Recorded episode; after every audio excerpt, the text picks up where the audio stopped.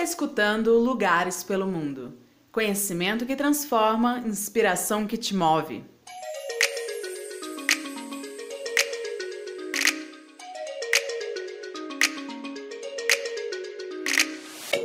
Olá! A gente está começando mais um podcast especial do Prêmio Impactos Positivos.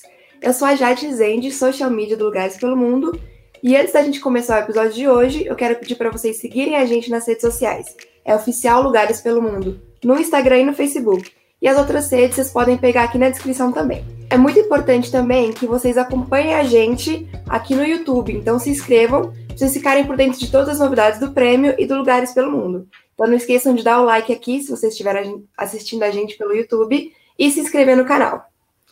Bom, então vamos lá. Para introduzir o assunto do podcast de hoje, eu vou chamar aqui a Camila Castanheira, que é idealizadora da Acordei Quero Viajar e está apoiando também o Prêmio Impactos Positivos.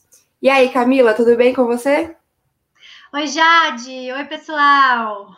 Bom, eu estou muito feliz por apresentar esse podcast de hoje com você, porque nós vamos conhecer melhor os finalistas da categoria Impacto Cultural do Prêmio Impactos Positivos. Eu estou super ansiosa. E para quem ainda não está sabendo, né, sobre o prêmio, é uma iniciativa, gente, do Lugares pelo Mundo em parceria com o iFriend para dar visibilidade a projetos que causam um impacto positivo no nosso país. Legal, não é? Mais de 45 empresas se uniram para apoiar essa campanha já, além da Embratur e do Sebrae. Nós vamos bater um papo agora com a Natália Dias, do Kids Together, com a Sabrina Assunção, do Roteiros Roraima, e com o João Rafael, do Vila Pagã. Isso, esses foram os três projetos mais votados dos 14 inscritos nessa categoria. Então, agora a gente vai conversar um pouco com eles para conhecer melhor o trabalho dos projetos, para assim vocês, ouvintes, e também os jurados do prêmio possam ter um respaldo maior para votar no vencedor. Sejam muito bem-vindos, Natália, Sabrina e Rafael. Para começar o nosso bate-papo, a gente queria que vocês contassem como o projeto funciona em três minutinhos, para a gente entender melhor a parte prática, né? Vamos fazer por ordem alfabética, de acordo com o nome dos projetos, começando com o Kids Together. Uhum. Vamos lá, gente. Boa noite. É um prazer enorme estar aqui com vocês. Parabéns aí pela iniciativa, todas as empresas aí que estão participando. Vamos lá, falando do Kids Together, falando um pouquinho de como surgiu o Kids, né, a parte mais técnica dele.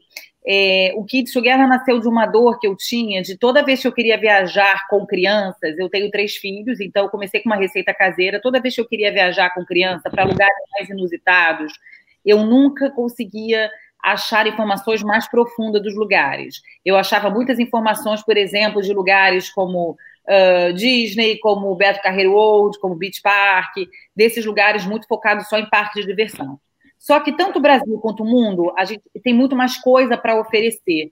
Né? Então, é, o meu intuito com o Kids é justamente transformar esse mito, esse medo que muitos pais têm de viajar com criança, de tornar realmente um momento prazeroso. Então, digamos que eu dou todo o suporte do início ao fim, muito mais pensando em focar os laços familiares e todos os momentos que são vividos em uma viagem. Então, não é só o fato de viajar, é o fato de você sentar com seu filho antes de você viajar, estudar o local, estudar a comunidade, estudar o que, que você pode fazer de trabalho voluntário lá, estudar o que, que as pessoas comem, se colocar no lugar daqueles, daquela, do, do local onde você está indo, isso tudo para trazer muitas lembranças, experiências e para justamente compartilhar cada vez mais esses momentos em família. Com a tecnologia que a gente anda vivenciando, a gente está cada vez mais sendo atropelado aí por uma série de, de coisas e de informações e que muitas vezes a gente não consegue vivenciar esses momentos juntos. E a viagem, mais do que nunca, ela veio justamente para estar tá, é, ratificando esses momentos de conexão. E o Kids Together também fez um app para isso, um app que dá todo o suporte para os pais, para que eles, na, na, própria viagem, eles consigam acessar mapa de geolocalização onde eles estão, é, dicas de viagem, dicas de programas culturais, dicas do que comer. tudo isso envolve o pacote cultural dentro da viagem em si. Não são viagens para postar em redes sociais somente, não são viagens para você postar o look do dia. Ela vai muito mais dentro do que isso. Eu acho que, com certeza, com esse objetivo, a gente acaba desenvolvendo cidadãos melhores, mais preparados, principalmente dessa geração que está vindo aí, que hoje impacta muito no turismo do Brasil e do mundo. Então, o Kids Together tem como objetivo estreitar esses laços e facilitar a vida dessas famílias. Aperte os cintos e vamos juntos viajar o mundo afora. Perfeito, Natália, muito legal. Vou te fazer umas perguntinhas agora, essas questões mais técnicas mesmo, para a gente ver como é que é na prática. Então, como é que é? Uma família te contata, contata o Kids Together e aí vocês montam um roteiro, é isso? A gente tem várias formas. A família contrata, a gente monta um roteiro. Eu tenho várias parcerias com agências de turismo, agências de turismo que realmente vende viagens de luxo, com agências de turismo que vende programas de voluntariado. Primeiro, eu entendo o perfil das famílias né, entendo realmente o que elas querem. E o próprio app em si, ele já dá muitas dicas. O app no início, uhum. a gente iria cobrar. Hoje em dia, não, a gente não cobrou, ele, ele é 100% gratuito, você tem acesso a várias informações. É justamente com o objetivo de fazer com que essas famílias se motivem e se estimulem cada vez mais a viajar em família, com as crianças. Não é um bicho de sete cabeças viajar com três filhos, podem ter certeza. Uhum. Ah, e foi legal que você mencionou isso sobre o aplicativo ser pago ou não. Como é que foi isso no começo do projeto? Houve investimento? É algum projeto pessoal mesmo? Hoje em dia tem investimento com essas, com essas agências parceiras? Como, como acontece? Na verdade, o Kids Together, ele ficava lá no WeWork, eu fazia parte de um grupo que chamava Labs, que não, eles não me aceleravam, que eles não, não eram investidores, mas eles me aceleravam. Então, eles me deram muito coach e o próprio pessoal de lá, de TI, me ajudou a desenvolver esse aplicativo. Eu não sou da área de TI, eu sou uhum. Com mestrado em administração e caí nesse meio do turismo depois que meu terceiro filho nasceu e eu não tinha mais tempo de, de lidar com os três filhos, casa e etc. E aí resolvi fazer esse projeto. Então, uhum. esse é um projeto de tecnologia. Eu investi, mas foi um investimento, digamos que é, não abalou financeiramente, foi um investimento muito baixo, principalmente um envolvimento, um envolvimento, com essa complexidade de TI por trás. E hoje em dia, a pessoa que toca comigo esse projeto, ele é de TI. Então, o app, uhum ele, eu consigo manter ele gratuito por enquanto, porque eu tenho um sócio comigo que ele é de TI. Então, eu entro com conteúdo e ele entra com a parte tecnológica. Legal, perfeito. Bom, Camila, alguma dúvida? Podemos ir para o próximo? Ou você quer perguntar alguma coisinha? É, os roteiros que você geralmente faz, eles são focados em Brasil? Como que é feita essa análise, né, do perfil? Como que você molda é, tudo na isso? Na verdade, Camila, meu intuito sempre foi realmente é, viajar mundo afora com eles, né? Quanto mais é, possibilidades de culturas, de nacionalidades, de pessoas, de religiões que eu pudesse conhecer e mostrar para eles na prática, era o que eu realmente estava focando. Então, eu tinha muito é, muito foco num turismo mais internacional nesse sentido. É, o turismo nacional ele tem vindo ao longo do tempo, sim, mas eu concordo que, por exemplo, eu buscava destinos exóticos e inusitados. Então, já viajamos para o Marrocos, já viajamos para o Egito, assim como também já viajamos para a Amazônia, para a Chapada dos Veadeiros, e sempre com o mesmo foco. Sendo Brasil ou sendo lá fora, o foco realmente é tentar integrar as crianças dentro desse conceito de viagem cultural. O que, que uma viagem pode impactar culturalmente, ambientalmente, financeiramente na vida desses cidadãos aí que vão crescer aí ainda por muito tempo, se Deus quiser. Maravilha. Vamos lá, Sabrina, contar um pouco do roteiro Soraima. Então, eu sou analista de turismo aqui do SESC, estou no SESC há três anos, né?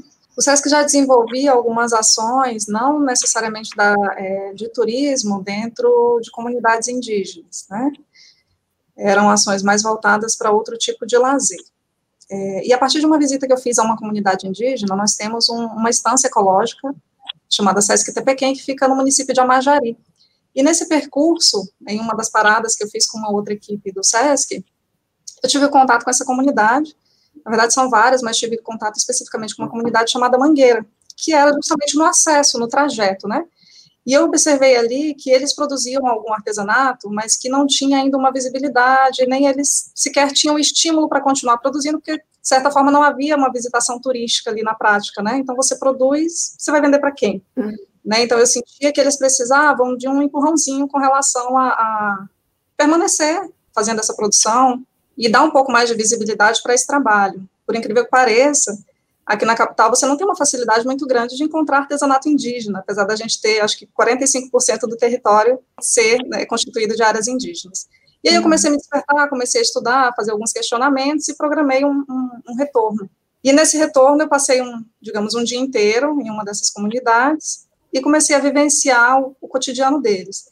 E comecei a pensar que que aquele cotidiano poderia virar um, um, atrativo turístico, ele poderia virar um serviço de turismo, né? E aí foi quando eu é, submeti um projeto para desenvolver turismo dentro de comunidades indígenas ao Departamento Nacional do SESC. Esse projeto foi aprovado, a partir de então a gente conseguiu uma consultoria, porque quando a gente vai trabalhar com o indígena, existem muitas outras questões envolvidas, né? Que a gente precisa entender para levar o turista e saber se aquela comunidade ela tem realmente interesse em desenvolver aquela atividade de turismo nas suas áreas, porque pode é, impactar no, nos atrativos naturais, no cotidiano da comunidade. Então, o primeiro princípio que a gente tem que levar em consideração é saber se eles querem o turismo, se eles enxergam o turismo como uma, atividade que vai promover a cultura local, né? Porque o que a gente uhum. vê, apesar de nós estarmos em Roraima e ter todo esse contexto indígena muito próximo da gente, existe um preconceito muito grande. Né? E essa, essa construção da imagem do indígena, ela foi feita de forma errônea durante muito tempo, né, ao longo dos anos. Então, a história nunca foi contada pelo próprio indígena. Então, nós é, fomos às comunidades em que a gente viu que havia um interesse de desenvolver essas atividades, né, e passamos alguns dias vivenciando e prospectando essas atividades. É, então, assim, atividades como uma roda de conversa é uma atividade extremamente importante, que se protagonizada por uma pessoa mais velha, por exemplo, da comunidade, ela vai trazer muitas memórias. Né, e se você observar nas comunidades indígenas aqui, muitos não falam mais as suas línguas, né? Então uhum. a gente procura esses que ainda falam, né, para que eles sejam os protagonistas e os mediadores desse, desse tipo de atividade. E aí, então, então na, na prática, vocês levam as pessoas para conhecer essa comunidade, mas sempre em contato com eles para fazer tudo da forma que eles acham melhor para a comunidade deles. Da certo? forma que eles acham melhor. Tanto que nós fizemos esse levantamento de atividades, é, nós produzimos um material de mediação, porque a gente entende que essa chegada do turista à comunidade, ela tem que ser preparada. Já era uma prática nossa realizar é, reuniões presenciais, né, reuniões que a gente uhum. chama de preparatórias, antes de levar o turista para as nossas viagens, principalmente quando se fala de comunidade indígena, né, é, existe toda a cosmologia indígena, a forma deles de se organizar socialmente, precisa ser esclarecida antes da viagem para que não haja justamente um choque, né, uhum. mas para que seja uma atividade enriquecedora. Então, todas as atividades, elas giram em torno das vivências do cotidiano das comunidades. Então, você ir à casa de farinha, fazer farinha junto com eles, ir à roça, né, para produzir, por exemplo, um artesanato, como são as peças de barro, que é o caso do roteiro apresentado aí no vídeo, a gente vai no local onde é retirado o barro, para que a gente uhum. entenda o valor daquele artesanato. E acompanhando esse dia a dia deles, a gente viu quanto é trabalhoso retirar o barro, misturar com outro barro, eles usam é, ferramentas que são pesadas, então existe um esforço físico, existe um conhecimento ancestral que está envolvido ali na fabricação daquela peça e que o turista não enxerga. Então ele acredita que comprando artesanato ele está gerando renda e, e uhum. ele está contribuindo né, da, da, melhor forma possível com, com o indígena, e a coisa vai muito além disso, né? Uhum. De entender essas crenças e essas transformações. E fora os indígenas, só para resumir, uhum. a gente tem é, na instância ecológica do SESC que era uma área de exploração de garimpo de, de diamantes, nós temos ex-garimpeiros. São outras pessoas também que têm ali, por trás de toda aquela história de, de, de exploração e de, de degradação, eles têm também uma história de vida. Então, se a gente está numa área onde a gente tem uma vila com, com moradores e ex e filhos de garimpeiros e ex-garimpeiros, ainda que a atividade não seja mais tão presente, hoje eles são condutores de turismo. Então, houve ali uma transformação de conduta e uma mudança por intermédio da atividade turística. Então, assim, de um modo geral, o SESC entende a atividade turística como de transformar o olhar do turista, do momento que ele chega ao momento que ele retorna. Obrigada, Sabrina. Rafael, agora conta pra gente um pouco da Vila Pagã, como como funciona o projeto de vocês. Olá, Jade. Olá, Camila. É uma satisfação estar aqui participando né, desse prêmio, dessa premiação, em meio a tantos projetos que se destacam na promoção de um turismo sustentável, um turismo que faz a diferença para alavancar a economia e o desenvolvimento do nosso Brasil em tantos aspectos. Né? A Vila Pagã é um complexo turístico, religioso e também um santuário, né, localizado na zona rural de José de Freitas, um município que fica localizado a 30 quilômetros da capital do Piauí, Teresina. E lá é uma área que também engloba essa parte cultural e a parte ambiental. Como propriedade, foi adquirida no ano de 2013, mas como projeto já vinha sido, sendo desenvolvido desde o ano de 2012. Então, é, a partir da aquisição deste local, nessa zona rural, que fica cercado pelo bioma da mata de cocais, a gente começou a estruturar, né? É, eu puxando alguns amigos, a gente começou a estruturar esse espaço de preservação da nossa cultura e de fortalecimento da nossa identidade. A Vila Pagã hoje é o berço da primeira religião neopagã do Brasil, que é o paganismo piaga ou piaganismo. Para quem não sabe, essa palavra pagã deriva do latim paganos, que quer dizer pessoa do campo, pessoa do lugar. Então, o pagão é aquele que preserva as tradições do seu local de origem. Então, para fortalecer a nossa identidade, a nossa autoestima e integrar as pessoas em torno desse eixo que é a nossa identidade, a gente tem esse ponto, né, esse eixo que é, que é a Vila Pagã, que não só é um espaço, tem esse lado residencial, mas também o aspecto cultural, o aspecto de preservação do meio ambiente, de integração da comunidade. Atualmente, a área é constituída de 90 mil metros quadrados. É um dos maiores complexos de preservação das tradições politeístas em todo o mundo, né? se destacando como um ponto de preservação não só das tradições daqui, politeístas do Piauí, do Brasil, mas também é, com artefatos de outras, com referências a outras culturas, de outras culturas pagãs do mundo. É, em relação a essa área toda de 90 mil metros quadrados, a gente tem a divisão em áreas religiosas, em áreas culturais, em áreas também de preservação. Nas áreas religiosas, a gente tem os templos, tem os bosques sagrados, que são bosques temáticos onde a gente pode conhecer a cultura politeísta ameríndia, a cultura politeísta grega, egípcia, romana. Então você faz um passeio por esses bosques sagrados e lá tem altares de várias culturas diferentes. Temos também é, o aspecto cultural, onde a gente está iniciando agora a construção da biblioteca, que já se destaca, se diferencia por ser uma biblioteca rural, né? E também voltada para essa temática esotérica, mística, e também da cultura e da história Piauí que é um resgate também que a gente levanta muito essa bandeira, conhecer a nossa identidade como forma de se fortalecer, fortalecer a autoestima e também uma área também cultural que a gente pretende desenvolver ainda no espaço, né?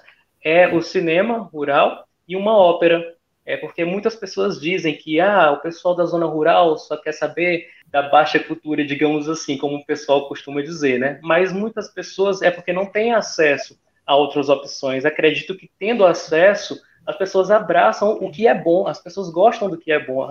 O que acontece é que muitas dessas pessoas não têm acesso. Também em relação à área de preservação, que é outro aspecto que a gente levanta, a gente tem a natureza muito preservada da mata de cocais, que é um bioma de transição entre a Amazônia, o Cerrado e a Caatinga. Quando a pessoa visita o bosque, ela é, tem uma imersão na natureza, ela conhece esse bioma preservado, tem contato com os pássaros, com os animais, vai, pode fazer fotografias.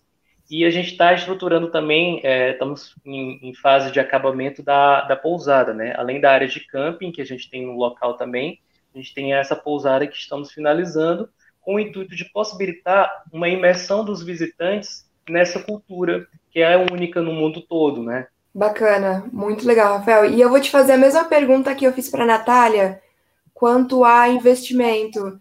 É, como funciona? Como vocês se sustentam? A Vila Pagã é um projeto de iniciativa 100% privada, é, não tem nenhuma ligação com nenhuma instituição, nenhum órgão, né? É, atualmente eu que encabeço esse projeto. Os gastos atualmente saem do meu bolso, mas eu estou estruturando esse espaço mais focado na questão do turismo, que a vila em si é um santuário, é um complexo de preservação. Eu agreguei o turismo como forma de fomentar o desenvolvimento do próprio espaço e de promover a sustentabilidade do mesmo. porque acredito que com a, com a abertura da pousada, da área de camping, vai ser uma, um benefício muito grande, não só de atrair as pessoas para que elas possam conhecer, interagir e fazer parte desse processo, tomar, é, se apossar dessa herança ancestral que é do nosso povo, também vai trazer recursos, trazer visitação, trazer visibilidade para o espaço. Então, antigamente, há, alguns anos atrás, o espaço era fechado para visitação. E hoje a gente já uhum. recebe grupos de escolas, grupos de terceira idade, grupos de crianças que visitam e, e, se encantam, né? E eu tinha até um pouco de receio por ser uma tradição religiosa minoritária de fazer essa abertura, mas esse processo foi muito surpreendente para mim porque o impacto realmente foi positivo o que eu esperava, esperava que fosse uma reação, talvez, que de tabu, de preconceito, não. As pessoas é, gostaram de conhecer. Sempre todos que vão lá gostam de conhecer, se surpreendem positivamente, né? Porque você chega no meio de uma mata e encontra uma estrutura com, com muitos monumentos, muita arte, né? A, a gente expressa muito as nossas manifestações religiosas através da arte, uhum. da escultura. E hoje o projeto ele caminha para esse lado mais de abraçar é, o turismo, é, abrir para essa parte de camping. Tem... Esse ano de 2020 foi meio bagunçado por conta da pandemia, mas em 2021 a gente já está se planejando para reabrir, já temos agendamento de visita... visitações. Todas as visitas podem ser agendadas pelo site, tem todas as informações de como chegar, né? Tem a, a uhum. rota, a acessibilidade, tudo isso. Maravilha.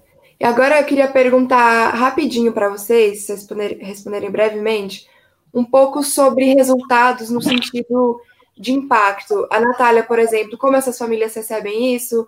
A Sabrina, é, algum retorno que eles têm da comunidade indígena e o Rafael também de toda essa, essa população que vive essa cultura. Qual que vocês acham que é o retorno deles, o resultado? Vamos lá. Como eu tinha falado para vocês, né, o, o objetivo né, do, do, do Kids né, é justamente viabilizar essas experiências através de diversos serviços, né, incluindo é, roteiros, guias, facilitando muito a vida dessas pessoas, dessas famílias que viajam, não importa o destino. Então, eu acho que uh, a questão de, do, do, do impacto do resultado, elas acabam realmente sentindo quando é, uma viagem dá super certo quando elas voltam realmente impactadas pelaquela mensagem que eu quis passar no início, né? Ou seja, quando aqueles laços têm mais conexão, quando as pessoas realmente se envolvem mais, quando as relações que hoje em dia estão cada vez mais distantes, elas se aproximam. Então eu recebo muitos feedbacks das pessoas falando muito desse sentido, de como realmente achavam que criança nunca ia lembrar de uma viagem, que era só mostrar uma foto, como que era caro viajar com criança, né? Mas a gente tem várias propostas aí muito bacanas. A gente acabou de ouvir aí o Rafael que está fazendo até mesmo pensando em fazer uma pousada, vai, quer dizer, vai construir a pousada lá, já é uma forma nova da gente também é, poder conhecer. E veio outras coisas muito disso. Eu acho que a pandemia também fez a gente pensar em lugares, por exemplo, de muito mais como acampamento, muito mais lugares de natureza.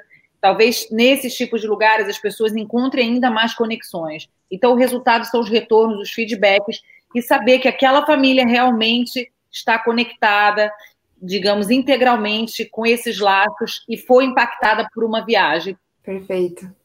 Sabrina, é, então, é, assim, todos os princípios, o que a gente pratica hoje é o turismo social, né, aqui no SESC, em todos os SESCs do Brasil. Então, assim, todos os princípios do turismo social, eles estão muito voltados para a igualdade de oportunidades, né, para a solidariedade, para a sustentabilidade dessas atividades e o retorno que ela pode trazer não só financeiro, mas nisso que eu te falei, de desconstruir a imagem negativa que a gente tem, seja do garimpeiro, seja do indígena, né, que por trás de tudo isso existem existem vidas, existem pessoas, existe uma história que, que foi construída ao longo de um, de um período, né? Com interferência ou sem interferência, enfim.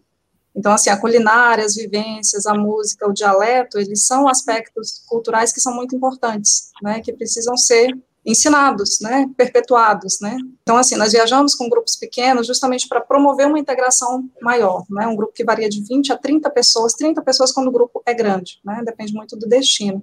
E todas aquelas pessoas que estão ali, elas são protagonistas, tanto o turista, porque ele tem a oportunidade de, de verbalizar aquilo que ele sentiu, a gente tem as rodas de conversa para isso, para sentir qual foi o retorno, né, deles daquela atividade, se houve de fato alguma transformação, e a gente ouve isso nos relatos deles no próprio local de destino, não após, mas durante, inclusive. E as comunidades, elas são remuneradas por essas atividades, né, através de de uma agência de turismo, que obviamente também ganha com isso, os, os preços são todos pré-definidos pela comunidade, a agência ganha um percentual para viabilizar esse, digamos, essa contratação, já que eles não têm associação, ou um, um garimpeiro não tem como receber ou emitir uma nota fiscal, né? Mas todos eles são remunerados por essas atividades. Então, uma roda de conversa, uma oficina na casa de farinha, ela tem esse retorno, né? E eles ficam muito felizes quando eles veem que tem ali pessoas que querem aprender o cotidiano deles, que querem consumir esses produtos, e obviamente eles vão ser estimulados a continuar produzindo, né? E identificando pessoas ali na comunidade